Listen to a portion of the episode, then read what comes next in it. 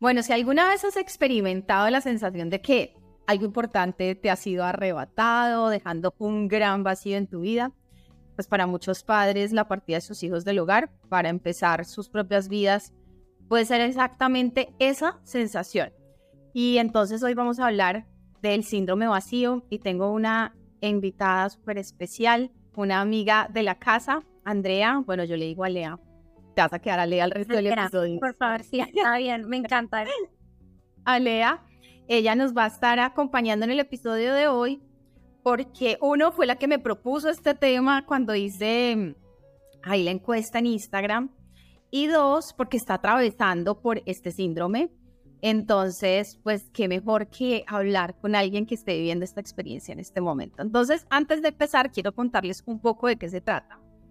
Eh, antes de, de, que Andrea nos empiece a, como, a compartir un poco. Entonces, el síndrome vacío es una experiencia emocional y es muy compleja. Puede dejar como a los padres o algunos padres sintiéndose tristes, solos e incluso sin propósito en la vida y bueno, en este episodio lo que vamos a hacer es hablar de los desafíos que eso significa y cómo lidiar, qué recomendaciones podemos encontrar para poder manejar esta situación. Entonces, si te has sentido así, si estás atravesando por esto, si hace rato atravesaste, porque Ale, puede pasar que tu hijo se fue, no sé, hace 20 años se casó y tú todavía síndrome del nido así. Totalmente.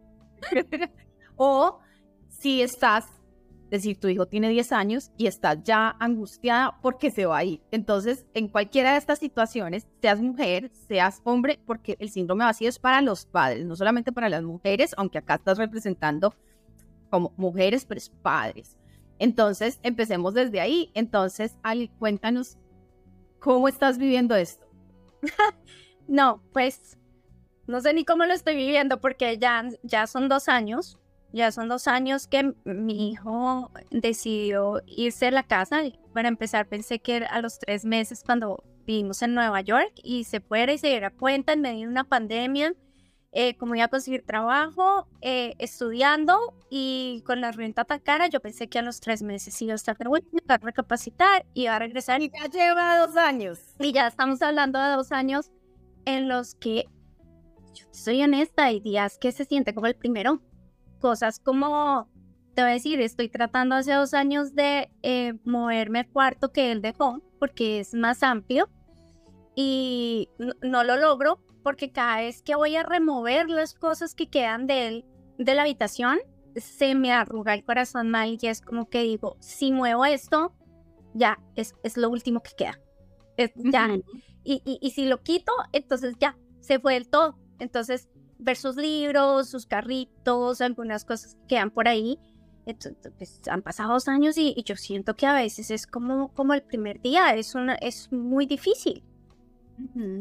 Sí. Eh, por ejemplo, pues vivimos en la misma ciudad y yo no entiendo cómo hacen papá. O sea, vivimos en la misma ciudad, vivimos cerca y sin embargo, eh, pues él trabaja, estudia, eh, tiene realmente muy poco tiempo personal para él, entonces obviamente tiempo para su, y, y tiene novia además, entonces, eh, ¿a qué horas tiene tiempo para su mamá? Y vivimos solo a 10 minutos de distancia y nos vemos poco, entonces, no, es, es, es terrible. Todos sabemos que los hijos se van a ir eventualmente, van a crecer, se van a ir para la universidad, eh, van a ir a hacer una especialización a otro país, se van a casar.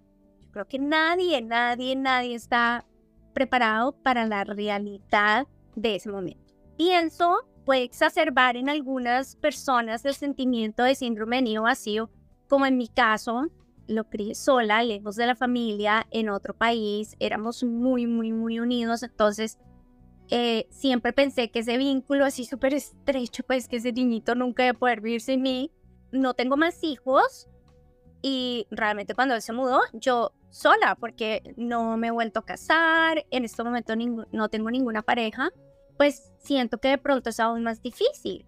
No, no que no lo sea para otras personas que, que tienen otros hijos que todavía están en la casa, que tienen un esposo, una pareja o sus papás cerca, entonces tiene una relación muy cercana con sus papás, no sé, pero para mí ha sido un proceso tremendamente doloroso y siento que después de dos años de verdad no es como que, como que haya mejorado mucho. Alguien que me ayude, o sea, que síndrome de nido vacío forever para toda la vida, como que es esto, ¿no?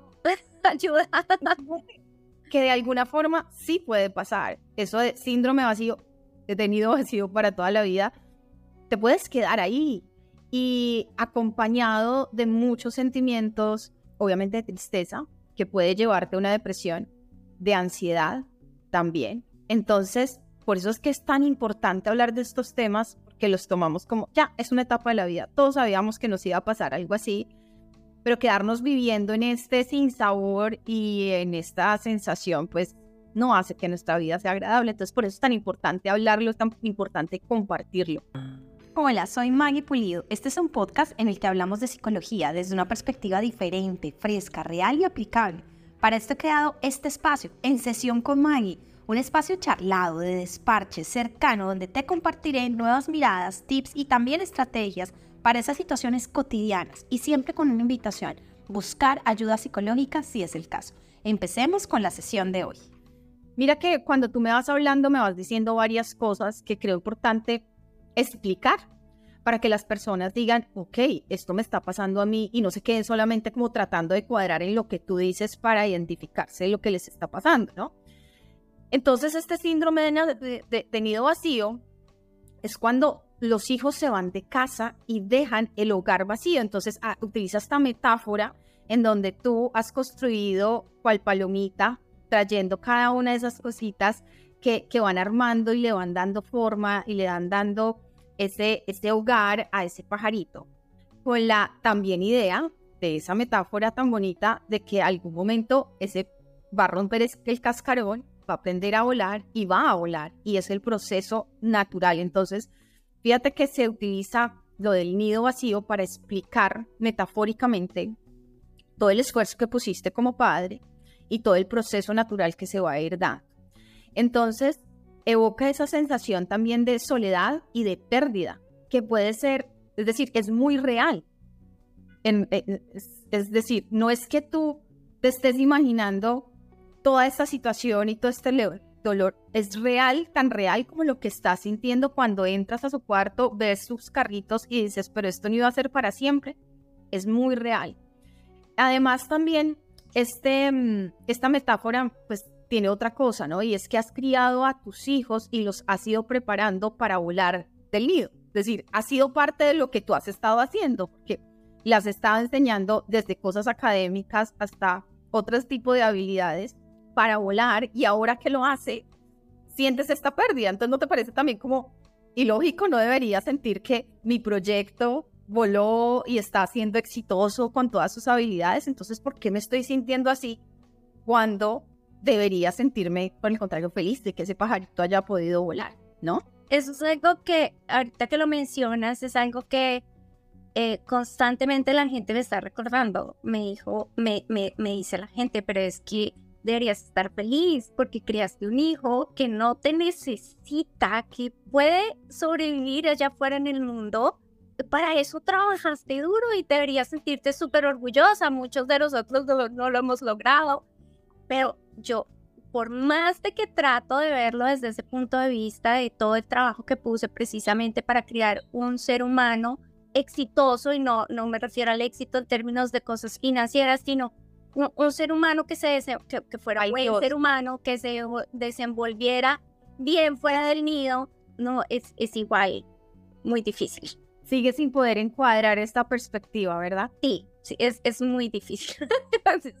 Vamos a vamos a, trabajarlo. Entonces, fíjate que acá es un proceso de transición emocional. Es necesario hacerlo como proceso de transición emocional y entonces tú estás experimentando este se va de casa y en el proceso de adaptación a este nuevo cambio es encontrarle un nuevo sentido, propósito y significado de vida cuando de pronto esos significados, esos propósitos estaban completamente unidos a esa personita. Entonces, vamos a estar hablando de diferentes cosas, preguntas que salgan acá, temas que voy a ir colocando adicional para que pues tengamos un pool como de recomendaciones de las cuales podamos empezar a trabajar, ¿vale? Tú me preguntabas en un momento, bueno, me haces varias preguntas, ¿no? Una es, ¿cómo me puedo preparar? ¿Tú te preparaste de alguna forma? ¿Tú piensas que de alguna forma te preparaste? No, y me llama mucho la atención esto. Hoy antes de empezar a hablar contigo estaba pensando en eso. Yo he sido una persona que ha tratado de educarse todo el tiempo eh, durante el proceso de mi hijo. Bueno, descubrí como a los cuatro años, desde hace mucho, desde que tenía dos y medio, pero solo como a los cuatro me pegó al 20, como dicen los mexicanos, ¿no? me cayó al 20, que el niño era súper dotado. Entonces, había cierto tipo de características que, que, eran difíciles de manejar y yo como mamá soltera me eduqué. Me eduqué muchísimo desde el punto de vista psicológico sobre los niños eh, superdotados, sobre eh, los problemas emocionales, eh, psicoafectivos, intelectuales, sociales, político-económicos de los niños superdotados. Pero, por decirlo así. Me faltó esto. Pero me faltó esto. E, estudié sobre los niños en la adolescencia. Estudié sobre los niños en, en, en sus eh, épocas precoces. Eh, pero el síndrome neonacio se me quedó. Entonces, a pesar de que he leído y he estudiado y me he tratado de preparar y me he tratado de educar tanto en todo, no, el síndrome de nido vacío fue algo que se me quedó por fuera y como lo lamento porque me cayó así en la cara en medio de, además en medio de la pandemia. O sea, no. Es más, eh, te tocó a ti. te tocó a ti lidiar con, la bomba que me explotó en la cara el síndrome de nido vacío. Exacto. Mira que ahí hay algo que de alguna forma podemos prepararnos para ese momento, sí, pero la preparación no es que digas, bueno, te vas a ir el 30 de agosto, voy a empezar con mi preparación, más o menos el 13 de abril, y entonces ahí voy a estar lista. Es una preparación que yo le recomiendo a los padres que empiecen a hacer desde el día uno, es decir, desde el nacimiento de ese hijo. Y no es solamente tener esa perspectiva de que ese pajarito va a romper el cascarón ahí, no solamente desde esa perspectiva, sino desde las habilidades, no hacia ellos, no, no que el niño debe tener, sino que tú quieres empezar a tener hacia ti. Entonces, esta preparación no es solamente desde ahora, que, que, ves que tu hijo se va a ir para la universidad, se va a casar o se va a ir a estudiar eh, eh, en, otro, en otro país. No es desde la situación y yo reacciono a la situación, sino es como necesito regalarme esto y regalárselo a mis hijos. ¿Por qué? ¿Por qué regalártelo a ti? Pues para no estar en esta, en esta situación. Y porque si tú se lo regalas a tus hijos, vas a hacer este bonito cambio de etapa, ¿no? De que ya la comunicación puede migrar hacia otro aspecto, que ya la relación puede fluir de otra forma, que ya no soy la mamá cansona de que estoy molestando para que venga aquí a almorzar con la novia, aunque sea una vez, sino que ya no se lo pido, pues puedes decirme, y, lo sé, que tú me vas a decir, no, yo no lo hago, Maggie, pero no, está... yo sí lo hago. Yo sí lo hago y nunca viene, que es lo peor. Es lo peor. Todos los exámenes, mamá, tengo que la ropa, mamá, es que no, no he salido con Joana hace yo no sé 200 mil años. No viene. Sí, sí, no viene. No, me contengo, obviamente, eh, no lo hago muy seguido para no saturarlo y además porque soy no lo quiero hacer sentir mal, pero sí. Pero sí, un poquito, un poquito. Entonces fíjate que la idea es regalarnos eh, entre nosotros esa, esa posibilidad que nos da esa nueva etapa de vida, que de alguna forma es la deseada y la que está mostrando un proceso de desarrollo saludable. Entonces, ¿cómo podemos prepararnos? Digamos que el eje fundamental es la comunicación. Ese es el eje fundamental. Pero entonces tú me dices, Maggie, pero ¿cómo voy a trabajar en la comunicación cuando tengo un adolescente antes de irse de la casa que no habla conmigo? Gracias. Gracias. No le gusta hablar conmigo. Y entonces ahí te digo, no, por eso es tan importante empezar con esa comunicación desde el día uno de ese huevo, desde mucho antes. Y aunque hay situaciones que se nos salen de las manos y que decimos pusimos todo, es empezar a intentar mejorar esos canales de comunicación. Yo te digo que algo que no caemos en cuenta es que así como crece nuestro hijo, tiene que cambiar y migrar hacia otros espacios la comunicación, la forma de comunicación que tenemos con nuestros hijos. Si te das cuenta y haces algo de memoria, cuando llegaba del colegio quizás era preguntarle, oye, ¿cómo te fue tu colegio? ¿Mm? Y te contaba, no, la profesora hizo esto, jugamos en el parque y jugué con este. Eso es, ¿no? Normalmente en los primeros años ellos comparten mucho y después uno va viendo que a medida que van creciendo es como que empieza a desaparecer ese, ¿cómo te fue en el colegio? Bien. ¿Y qué hiciste? Nada. Lo de, lo, de siempre. Entonces ya empiezan a hacer conversaciones monosilábicas. Y no nos damos cuenta que necesitamos migrar a otro tipo de conversación con nuestros hijos adolescentes en el que ya no te estoy preguntando cómo te fue. Tú te acercas a una amiga, tú ya no es, ¿y cómo te fue tu día? Ajá, ¿y esto qué más? No. Tú eres una conversadora. Tú no me hablas preguntándome, como, si me entiendes, entrevistándome acerca de mi día. Tú me dices, Maggie, no te imaginas lo que me pasó hoy y empiezas a hablar tú. Y yo te digo, uy, a mí me pasó algo súper parecido. Nos empezamos a comunicar a partir de compartir experiencias y los padres se nos olvida pasar a esa nueva etapa y seguimos insistiendo en ser los entrevistadores de nuestros hijos. Y desde ahí no funciona esa nueva forma, e, esa nueva relación que se establece con la etapa y que nos va preparando para eso. Entonces, si quieres empezar a trabajar en esto y nos estás escuchando y estás atravesando por esto, trabaja en migrar esa comunicación en una comunicación que sea no así, sino horizontal, en donde estamos hablando de tú a tú. No se refiere de temas de que ahora vamos a empezar a compartir. Cuando hablamos de esto, es, ah, ahora me tengo que convertir en la amiga de mi hijo adolescente. No. No. Pero ahora te digo, si tocara escoger, pues mejor, ¿no? Porque fíjate que son más referentes los amigos, escuchan más a los amigos, entonces hasta sería mejor si tomas ese rol, pero no te estoy proponiendo eso, te estoy proponiendo. Cambia, ya no preguntes, sino comparte la información comparte, por ejemplo, me quieres hablar de un tema y me dices, Maggie, me vi una serie y en esa serie pasó esto, esto, esto, ¿tú qué piensas de eso? ¿La viste?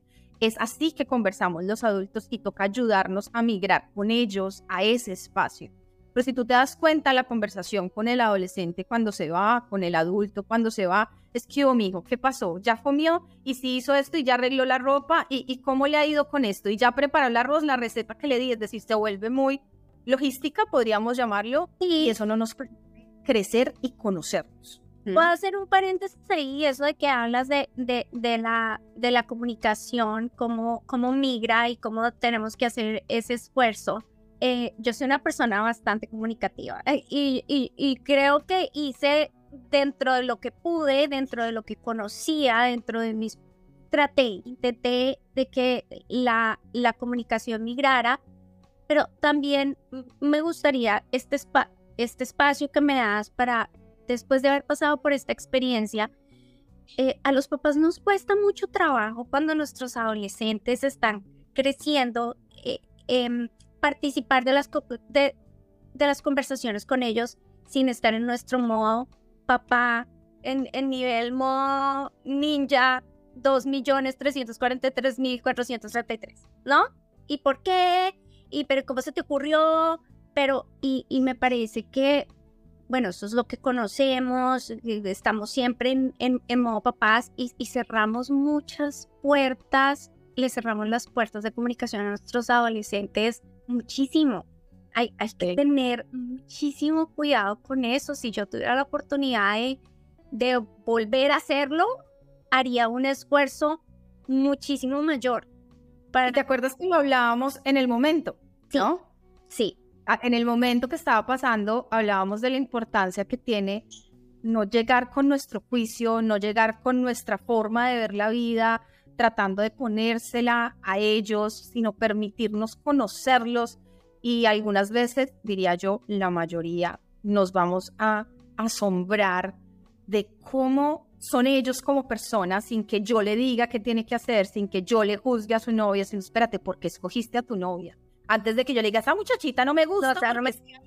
Tú pregúntale, eh, antes de ir a juzgar y caerle con tu modo, no me gusta y no deberías de tener novia porque estás en la universidad. Antes de eso, pregunta, dale la oportunidad de, de él presentarte de su mundo y eso va a cambiar muchísimo esa relación. Entonces, fíjate que también tiene que ver con la comunicación. Gracias por ese paréntesis. Tú tenías más preguntas para hacerme. ¿Qué otras preguntas bueno, el de cómo prepararse, el em, qué tips debería uno implementar en el momento en que, eso sucede, porque realmente a mí me explotó la bomba en la cabeza, fue, fue sorpresivo, no, pensé que iba a tomar más tiempo y, y, realmente, pues primero no me había preparado y segundo no tenía ni idea de qué hacer porque toda la vida incluso ayudé a, a criar a mis hermanos desde, desde muy niña. Entonces yo siempre estaba en modo, desde que yo tengo uso de razón, yo estaba en modo mamá. Exacto. Yo Ahí te voy a responder con eso que me acabas de decir. Y este muchachito se fue y yo, ¿quién soy? Yo no soy y, ahora y no soy nada, no soy nadie, no soy nada nunca, no. Fue terrible. Me ha costado mucho trabajo levantarme de eso. Sí, sí, sí soy honesta. Sí, mira, empecemos porque tú acabaste de decir algo muy importante, que creo que nos da el primer tip, y es revisarte tú como persona. Y tú lo decías, cría, ayuda a criar a mis hermanos. Y es, no lo tienen por qué conocer las personas que nos están escuchando. Ella tiene dos pajaritos, también es cuidadora de animales. Tu forma de ser es estar cuidando, ese es tu centro de alguna manera. Tu tarea de criar un hijo se cruzó con algo que es parte de tu forma de ser y cómo sientes que se va dando tu propósito de vida. En algún momento también lo hablaban, lo hablabas que tú tenías el síndrome de, niña huérfana, y es que te llaman la atención los huérfanos y estás buscando cómo ayudarlos, trabajar con ellos, porque parte de tu ser y de tu centro está relacionado con cuidar a los otros. Entonces, cuando yo me doy cuenta de eso, de cómo soy yo y me permito conocerme a mí misma y decir, hombre, si yo me centraba en cocinarle al otro porque mi pasión, mi propósito no es el cuidado como en tu caso, es el cocinar, el alimentar, pues entonces ahora ya no voy a tener una boca para estar haciendo esto, ¿cómo lo puedo sobrellevar? Sí, lo que estaba pasando es que yo soy de esas personas charladoras, que me gusta hablar, compartir todo esto, y ahora ya no voy a tener el otro para realizar ese propósito de vida que, que hace parte de mi ser. Pues entonces necesitas conocerte para poder dar estos siguientes pasos y decir, ¿será que hay algo que debo trabajar yo?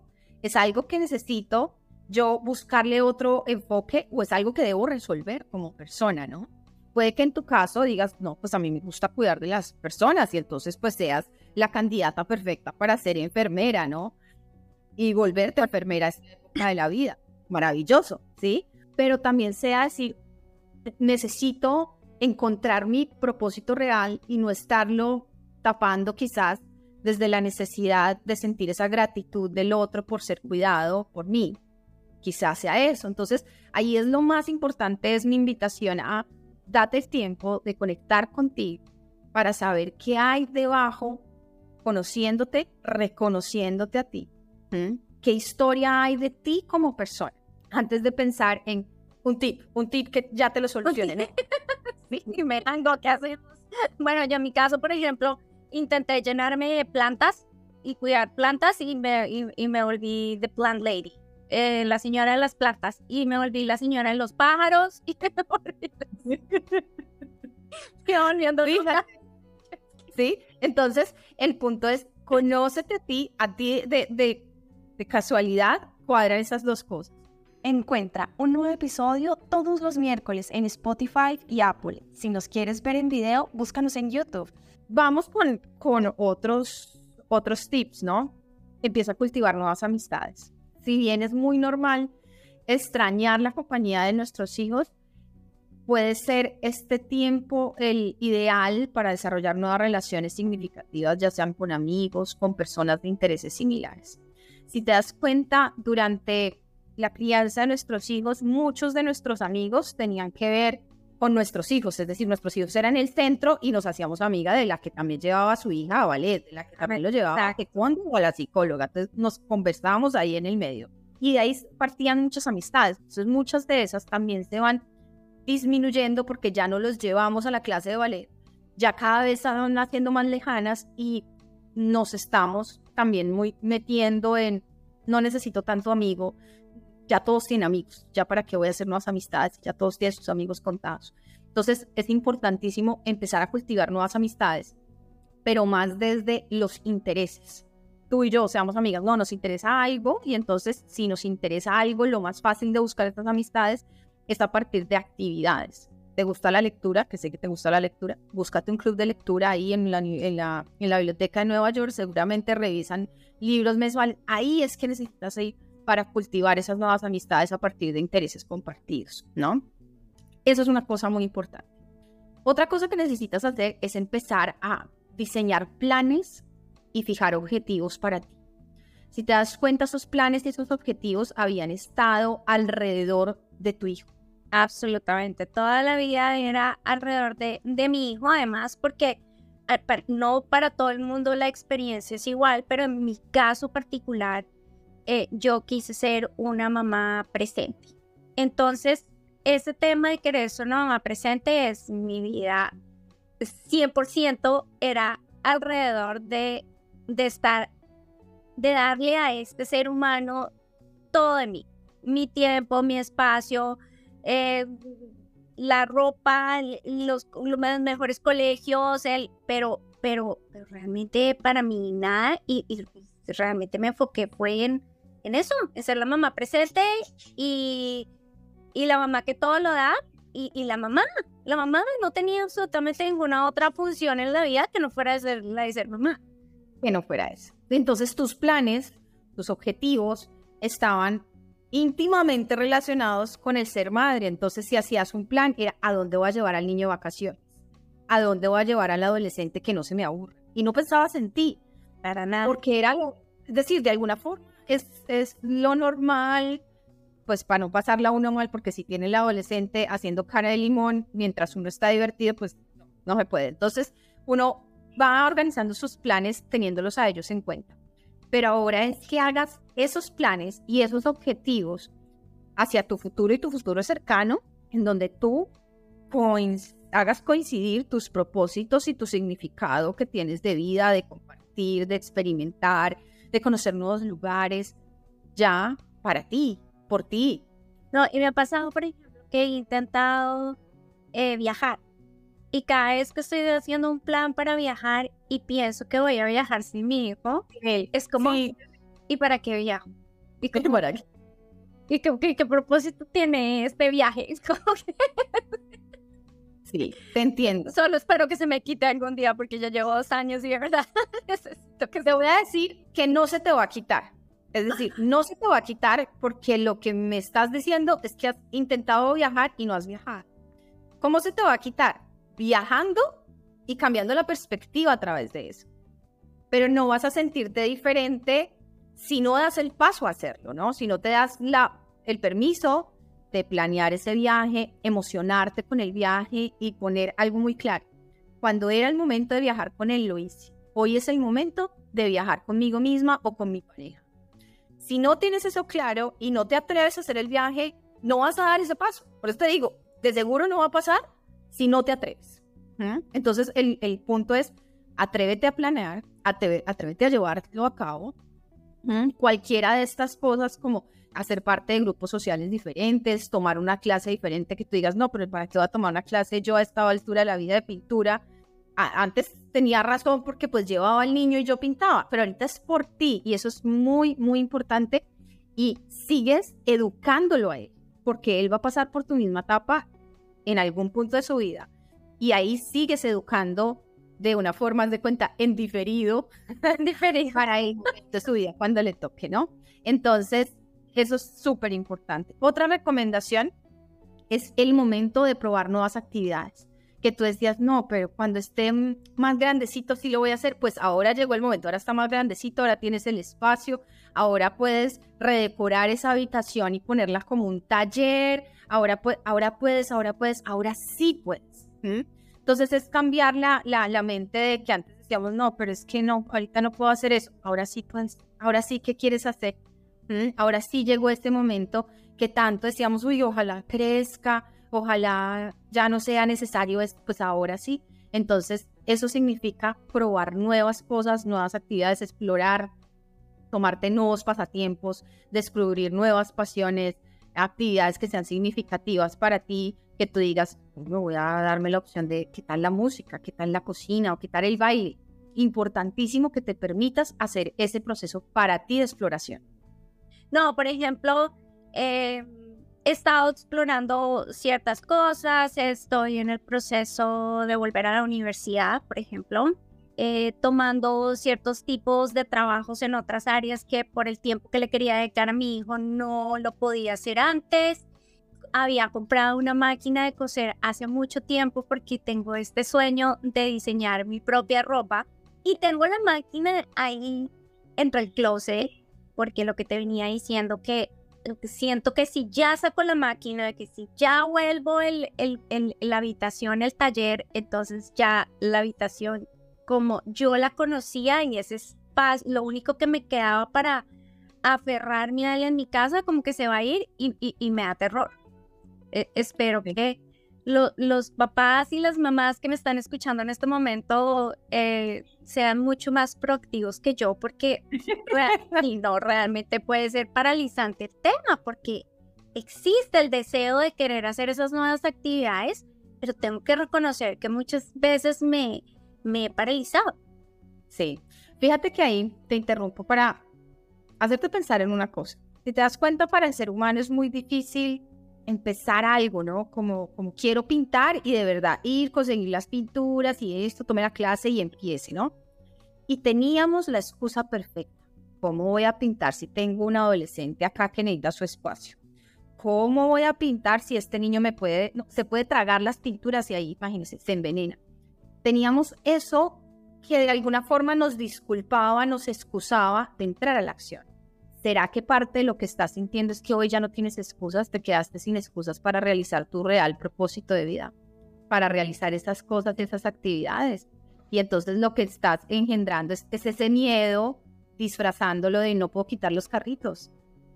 Absolutamente, pienso que, que mucho tiene que ver eso, pero pienso que también es como como el círculo vicioso. El círculo vicioso de tengo esta excusa, pero la excusa es realmente, es, una excusa honesta, porque realmente es dar los sentimientos, pero se vuelve literal eso, un círculo vicioso. Pero, pero sí hay algo de eso que estás mencionando, claro, claro que sí. Entonces, fíjate, ¿qué podemos hacer? Pues no utilicemos ese pensamiento todo nada de voy a coger todo en una caja, voy a echar las fotos, la ropa que queda, los carritos de cuando era niño no, y botarlo a la basura. Eso sería un pensamiento todo o nada. No, acuérdate que hay grises. Puedes poner tu máquina ahí, decorar súper bonito y poner carritos alrededor, las fotos en la otra. Él no necesita marcharse completamente tu vida porque la realidad no es, no es esa. ¿sí? Puedes seguir teniendo recuerdos de que él habitó en ese espacio y que te acompaña de esa forma y te acompaña el recuerdo de haber compartido todos esos años de crianza de la manera que lo hicieron. Entonces, lo que estás tomando de ahí es que voy a quitar todo. No vamos a quitar todo. Además que te quedas con lo madre. Tengo una pregunta súper importante ahora que lo estás mencionando. Estoy en un grupo de Facebook como de apoyo para las mamás de los niños que se van de la casa. Hay de todo, obviamente, pero en general ha sido una experiencia muy positiva.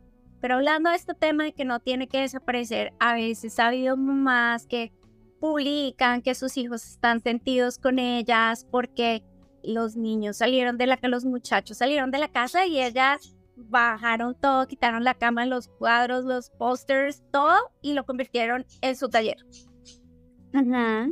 Yo mirándolo desde afuera es como terrible, terrible regresar a mi casa y que mi mamá ya haya quitado todo y que ya no haya ni rastro, o sea que ya me sacó de la casa y tan feliz hizo su taller me parece como importante hablar un poquito de eso. ¿Cuál es tu opinión desde el punto de vista de, psicología importante sobre ese tema? Mira que ahí, uno que tu preguntas importantísima, es decir, va a un punto muy real, que siempre como mamás estamos pensando y que va a sentir el otro, ¿no? pero de alguna forma otras veces decimos, espérate un momento, tenemos que encuadrar esta situación porque es que hay un otro, pero hay una otra del otro lado, ¿no? Entonces, ahí tenemos que buscar unas estrategias que estén en el medio. Si tu hijo ya se fue, caso de tu hijo ya se fue, se casó, porque va a necesitar la cuna en la que durmió, los carritos, es decir, toca encuadrarlo mucho en la situación particular. Pero si tu hijo se fue de boarding y cuando llega ya no hay cama, que cuando, tú sabes que en boarding school ellos vuelven y ellos vuelven, sí. ¿Qué, ¿Qué, pasó aquí? Y me sentiría, obviamente se sentiría mal y, y, es, y tiene toda la razón. Pero creo que ahí es donde entra la comunicación y, y, le podría yo, a partir de esa comunicación buena, decirle, oye, ¿qué tal te parece a ti? Que pongamos esto, ¿dónde te gustaría? Tantear el terreno para ver si ese espacio todavía sigue siendo vital, tiene un significado para, la, para el adolescente o el adulto o si definitivamente no. Y también para ti, qué tan importante es, es dar ese paso, ¿no? Entonces, tú le podrías preguntar a tu hijo, oye corazón, ¿tú, ¿tú, quieres volver acá a dormir o tú crees que ya puedo utilizar este espacio? Pregúntaselo. De tal forma que tú estás velando por tu bienestar, que es algo muy importante. No pueden, no, no puedes seguir esperando que él crezca para ser, porque es que ya creció, ¿no? Para empezar a tomar más prioridad por tu beneficio y por tu bienestar. Entonces, pregúntaselo. Ay, no, aparte por lo que he observado el cuarto de, de, esa manera, es porque yo tenía la esperanza de que él viniera de pronto si semana a quedarse a dormir, ¿no? Entonces, hace poquito precisamente le, le había comprado una, una, una, pijama nueva para cuando viniera acá, pero ya pasados años. Y, y, y, la pijama se llenó de polillas. Y el man nunca vino a dormir acá y en estos días le dije, ay, no, mira, yo tenía esta pijama por si acaso. Y él me miró con una extrañeza como, mamá, yo vivo a 10 minutos de acá, como, ¿por qué me voy a quedar a dormir acá? Ahí es que hoy lo importante que es yo he guardado este cuarto por dos años con la esperanza y no, muy practiquísimo como yo vivo a 10 minutos de acá, como porque me voy a quedar a dormir aquí. A eso, justo, tú puedes el ejemplo justo, ese es al que Mira, otras cosas que te pueden ayudar es empezar a, a encontrar nuevas formas de ser útil, ¿no? Esa utilidad que nos, va, nos da el ser padres es algo que puedes sentir que se ha ido cuando se va, se marcha tu hijo del hogar. Entonces es posible que sientas esa sensación de pérdida de tu papel como tal, como, como madre las 24 horas lo estás haciendo y puede marcar una diferencia súper positiva en la vida de los demás y también te permite a ti ser voluntario, ofrecerte como mentor de jóvenes, cosa que tú has venido haciendo y que de alguna forma te permite seguir con ese propósito que en tu caso, como te digo, se centra. Para muchas otras personas van a decir, no, yo lo que quiero, pues no es hacer voluntariado para sentirme útil, yo quiero explorar mis y empezar pasatiempos y con hobbies, perfecto. Pero son diferentes recomendaciones que van a ayudarle a diferentes personas, ¿no? En algún punto tú me preguntaste, o de pronto me lo soñé, ¿cuánto puede durar el, el síndrome del nido vacío, no? Ah, sí. ya todas estamos hablando de que llegó y sin vergüenza admito que después de dos años es como, bueno, ¿y como cuánto dura esto? Porque canzoncito el tema. Y mira, y algunos padres, y no tiene, es decir, no, no, no quiere hablar la duración de qué tan buen padre, qué tan mal padre, no tiene nada que ver con, con tu éxito en la maternidad.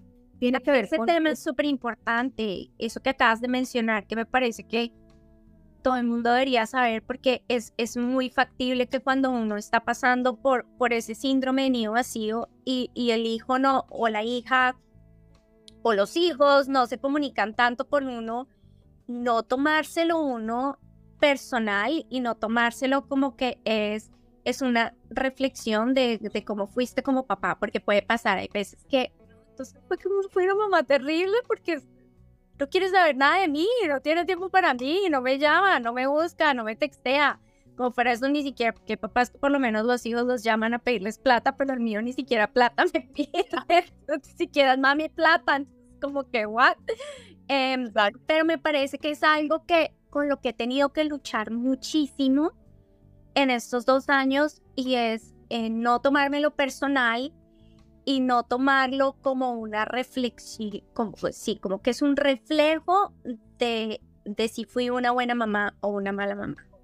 Es cierto que nosotros influimos de alguna forma en cuándo se van a comunicar nuestros hijos con nosotros a partir de la comunicación que teníamos con ellos en ese momento de crianza. Pero no va a ser el único, también van a atravesarse muchísimas otras cosas, ¿no? Por ejemplo, en tu caso, la cantidad de actividades que tiene él y entonces tú dices, pero entonces que no te llamé una vez. Pues es también importante reconocer que para esta generación el hablar por teléfono no tiene el significado que lo tiene para ti, ¿no? Para ellos, hola mamá, estoy bien, es suficiente. Entonces, tú me dirías, pero Maggie, ¿no debería hacerlo llamar y hacerlo entender que esto es importante? Él me estaría preguntando, ¿y no debería mi mamá entender que ya le mandé un mensaje y que esa es mi muestra de amor? Fíjate, yo llamo y él me contesta siempre con un mensaje de texto. Estoy ocupado, estoy en clase, ¿qué necesitas? ¿Qué necesitas? Sí. Me llames.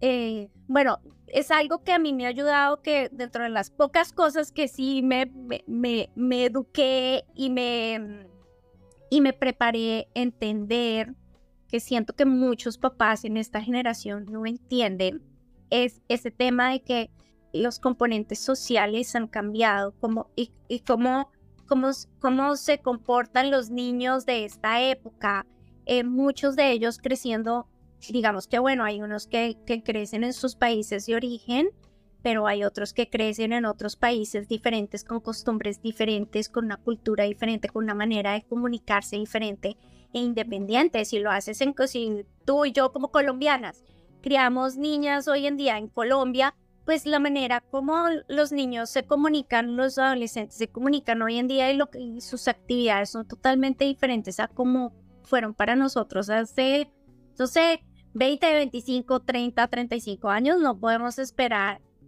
que, que nuestros hijos utilicen ese mismo lenguaje y, y eso también es muy importante tener en cuenta.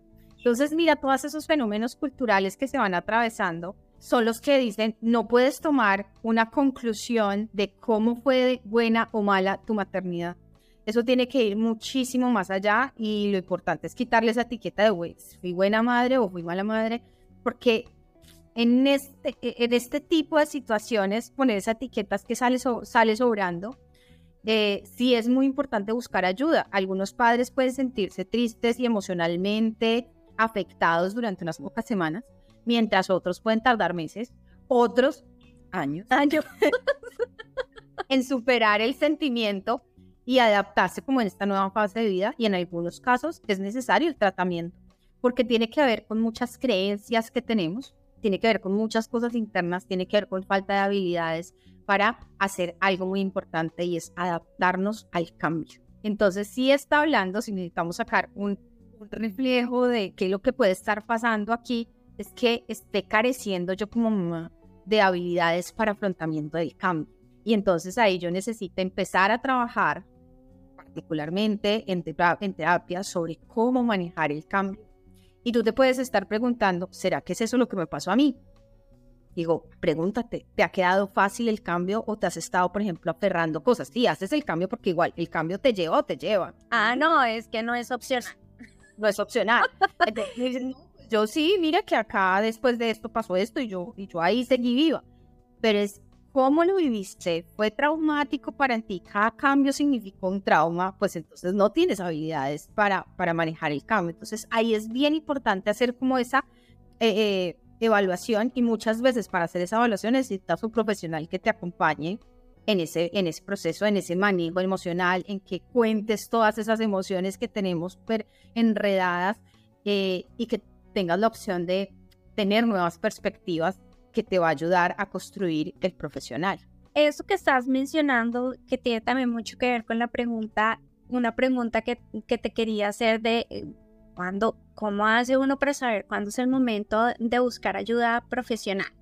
El tema del síndrome vacío fue algo que yo no, no lo ubiqué como un tema en el que yo necesitaba ayuda. Quiero invitarte a ver si quizás esto fue lo que pasó. Si te das cuenta, la visión que tenemos de buena madre es esa que se van los hijos y se queda llorando por una buen, un buen rato que se fue. Entonces, ese nido vacío, esa sensación de sentirse mal, de extrañarlo, de rasgarnos las vestiduras, también es como, ah, estoy siendo buena madre, es decir, me cuadra dentro de mi creencia de soy buena madre. Si me sintiera tranquila, siguiera mi vida, como así, no lo quería tanto como para sufrir como los niños, yo me acuerdo que una vez llegaba yo al jardín a dejar a mi hija y mi hija, chao.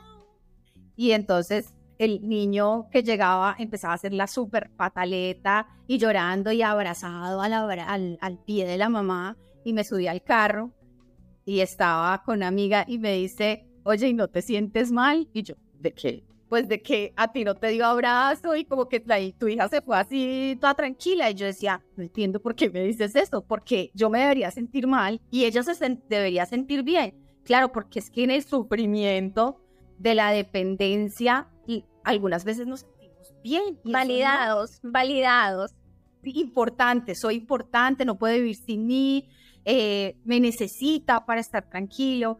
Entonces, esas son cosas que vamos como colocando ahí en esa idea de ser buena madre, ser buena madre. Entonces, ser buena madre es la que cuando sus hijos se van queda completamente golpeada, afectada, con el cuarto por muchos años sin que se lo toquen, eh, que no se come si, el domingo no ha llegado el niño, entonces no se come, no se vuelven a presentar a preparar frijoles, que era el plato especial hasta que él vuelva.